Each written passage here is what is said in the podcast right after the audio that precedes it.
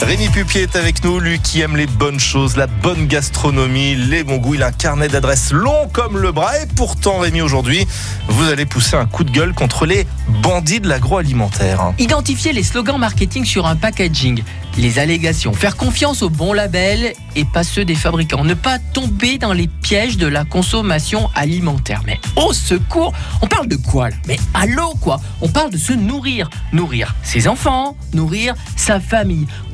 On peut tromper les gens? Mince, on parle pas de consommateurs là, on parle du genre humain. Bon sang, comment on peut avoir pensé mettre de la malbouffe dans des produits qu'on fabrique pour gagner plus d'argent et empoisonner sa famille, ses voisins ou simplement des gens? C'est honteux. C'est du terrorisme de vouloir empoisonner son prochain. Les professionnels de l'agroalimentaire doivent avoir un sens moral, bon sang, de la logique, c'est tout, de l'honnêteté. Comme d'ailleurs je ne comprends pas non plus et je suis souvent scandalisé par ces émissions qui cherchent tout le temps à trouver un vilain petit canard et lui faire porter le chapeau alors que parfois c'est quelqu'un d'honnête.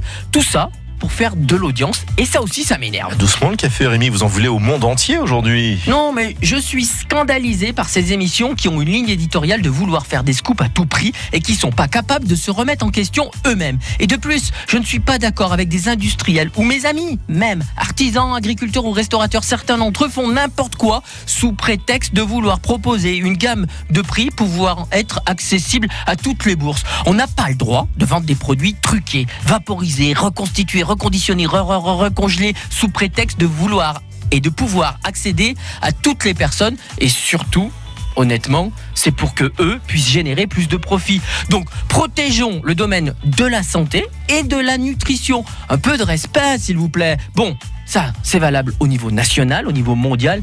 Bon, allez, euh, franchement, dans la Loire, je pense qu'on n'a pas ce char de terrorisme. Alors, pour être tranquille, encore une fois, achetez local aux gens que vous connaissez et surtout régalez-vous mais avec des produits issus d'ici. un bon week-end, vous allez vous calmer et on vous retrouvera lundi. Merci beaucoup Rémi.